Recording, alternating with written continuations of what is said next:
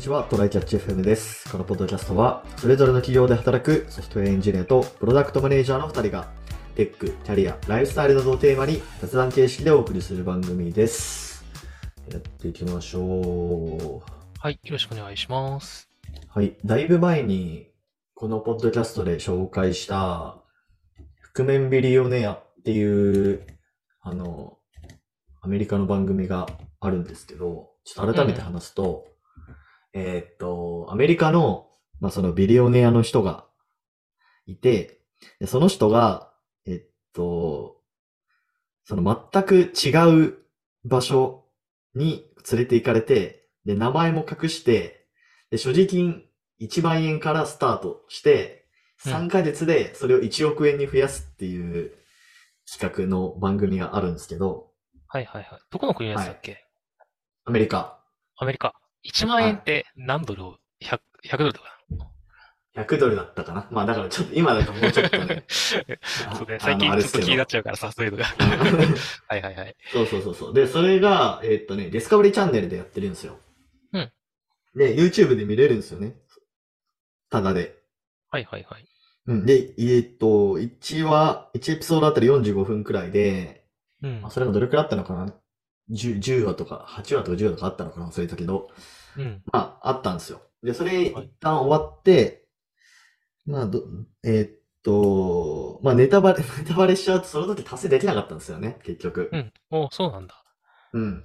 でも、結構近いとこまで行って、えーっと、バーベキューや屋さんを運営したんですよ、結局。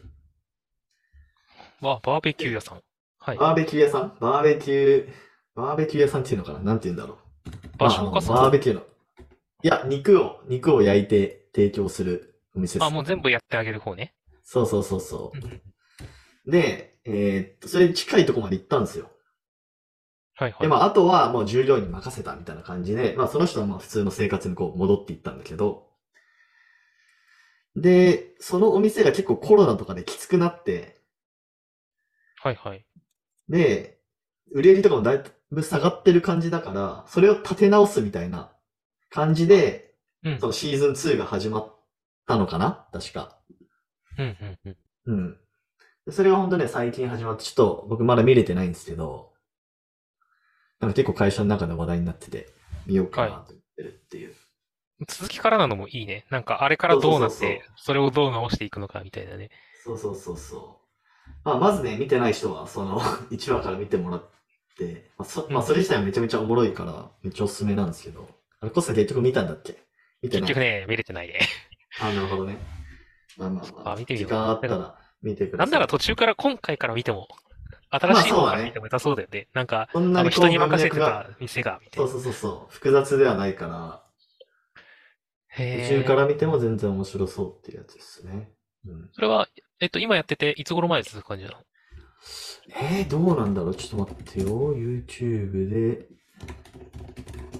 覆面ビリオネア、えー、リターンズがあって、いや、どうなんだろうこれ全然わかんないっすね。シーズン2。シーズン2。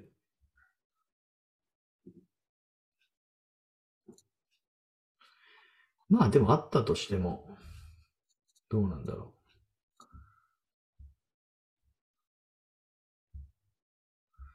シーズン1が今見たら、8話プラス特別編とかだったらしいから、う。ああ、そんな感じだっ2たもとそ思のう。ぐらいかもね。うん。うんうんうんうん。そうだでからすね、。その時も1、1年分ぐらいやったのうかんな。うんうんうん。この時も、今回も前回と同じぐらいなのかなっていう感じかな。 そうだね。ちょっと、今週末は、連休なんで、連休じゃないか。木、木が祝日か。4連休の人も結構多いのかなわかんないけど。ああ、確かに。うん。まとめてみはるいチャンス。ちょっと、まあ、とはいえ、あの、そんな、なんだろう、あの、ネットフリックスのドラマみたいにめっちゃ長いみたいな感じじゃないから、比較的ライトに見れるかなとは思う。うん確かに。なんで、ちょっと気になった人は見てみてくださいっていう雑談でした。はい。えー本題が、えーっとね、静かなインターネット俺、うん結構流行ってるかなと思ったけど、意外とコスは知らなかったっていう。僕は全然知らなかったね、これ。あ、そう。俺のタイムラインだけだったのかな。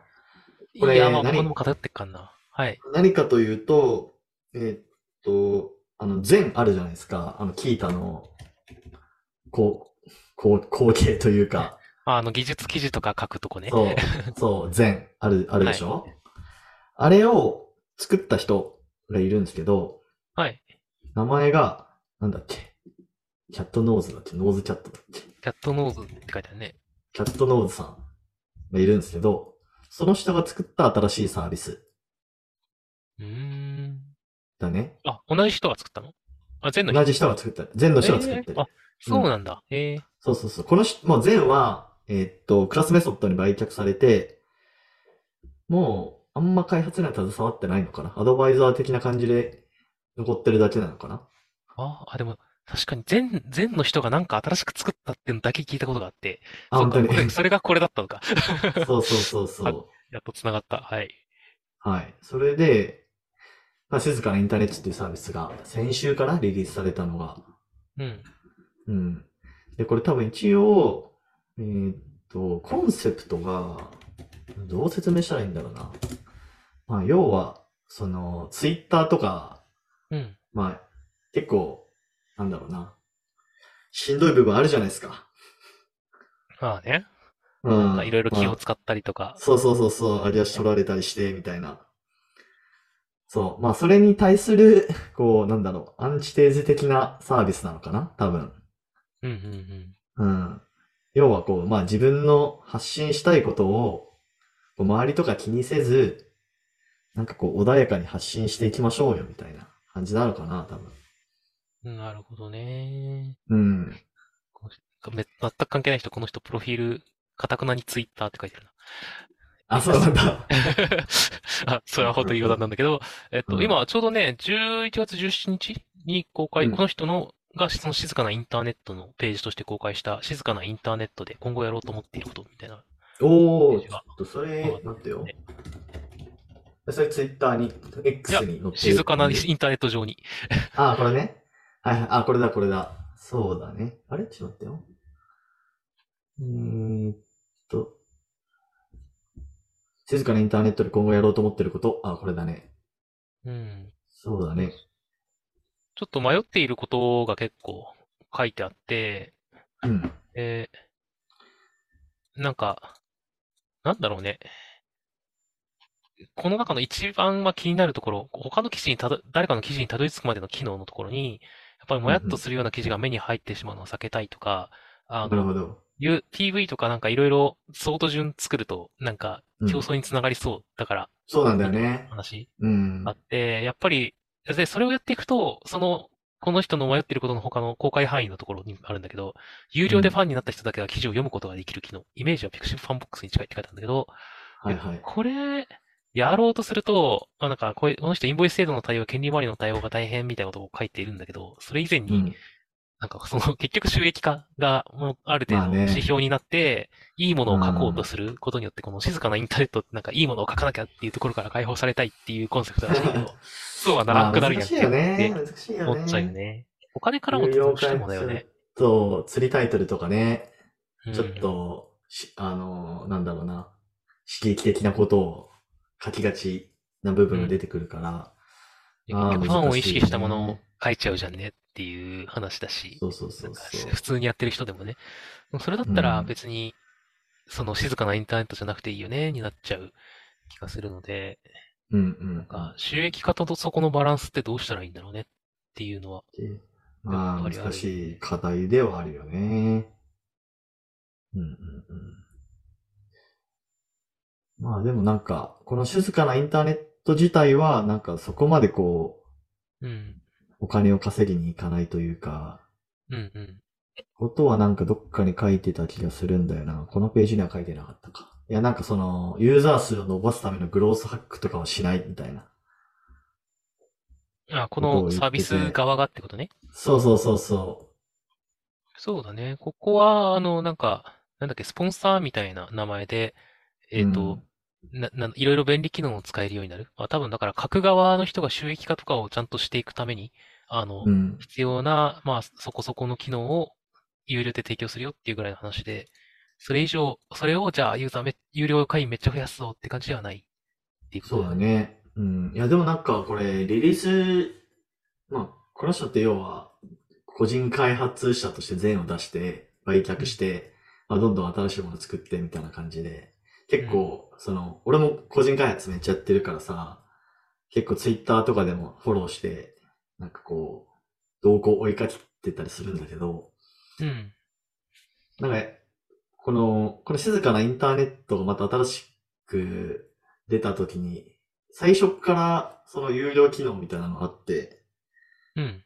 なんかそこは結構意外だったというか、なんか今、俺が個人開発、個人開発でなんかアプリ作ってなんか出したとしても、なんか最初はとりあえずユーユーザー数取りに行きたいから、まあ、有料機能後でいいや、みたいな思考になっちゃうんだけど、あ、なんか最初からこういうのも出すんだなっていうのがね、結構個人開発者としては参考になったというか。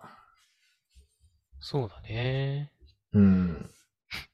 そして今 あの、その、スポンサーっていう名前の課金者一覧が実は見れるんだけど、ここ。あ、そうなんだ。そうで、そこから記事に飛ぶあしこれか今あんま、あんまできない。はいはいはいはい、はい。あ、まあ、多分この人の、を知ってる、この人善を作った人を知ってる人しかほとんど登録してないだろうから、まだ、あの、出て1週間とかだからね。うんまうんあ、あの、確かにツイッターで見たことあるような人とか、まあ、エンジニアっぽい人がいっぱい並んでて、でもあーエンジニアえしすぎてない記事を上げてるなって思いながらチラチラ見てたら、会社の人がいると思って。 あ、そうなんだ。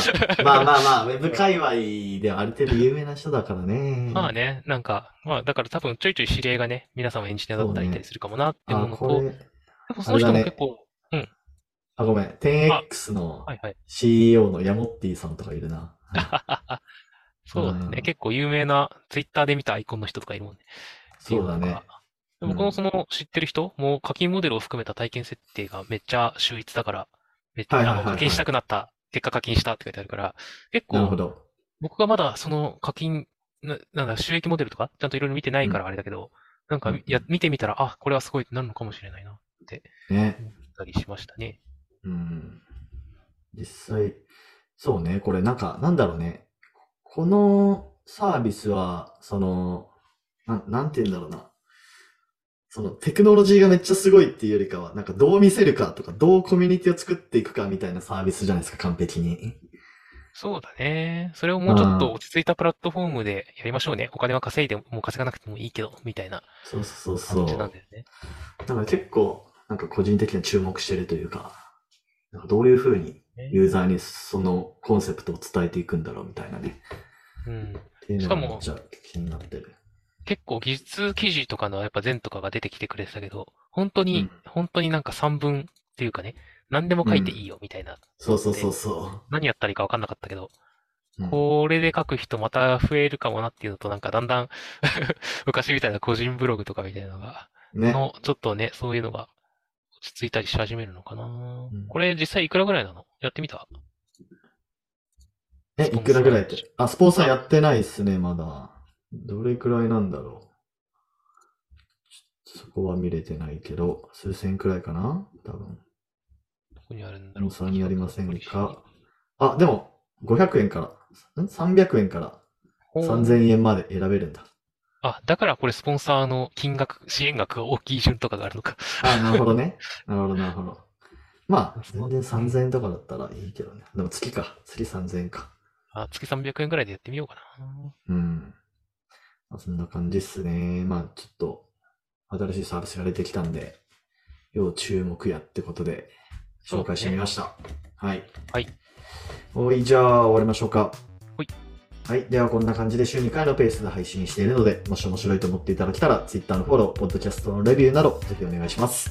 では、今回も聞いていただき、ありがとうございました。ありがとうございました。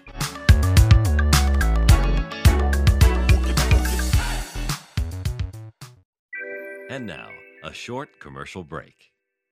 現在エンジニアの採用にお困りではないですか候補者とのマッチ率を高めたい辞退率を下げたいという課題がある場合ポッドキャストの活用がおすすめです音声だからこそ伝えられる深い情報で候補者の興味関心を高めることができます株式会社ピトパでは企業の採用広報に役立つポッドキャスト作りをサポートしています気になる方はカタカナでピトパと検索し X またはホームページのお問い合わせよりご連絡ください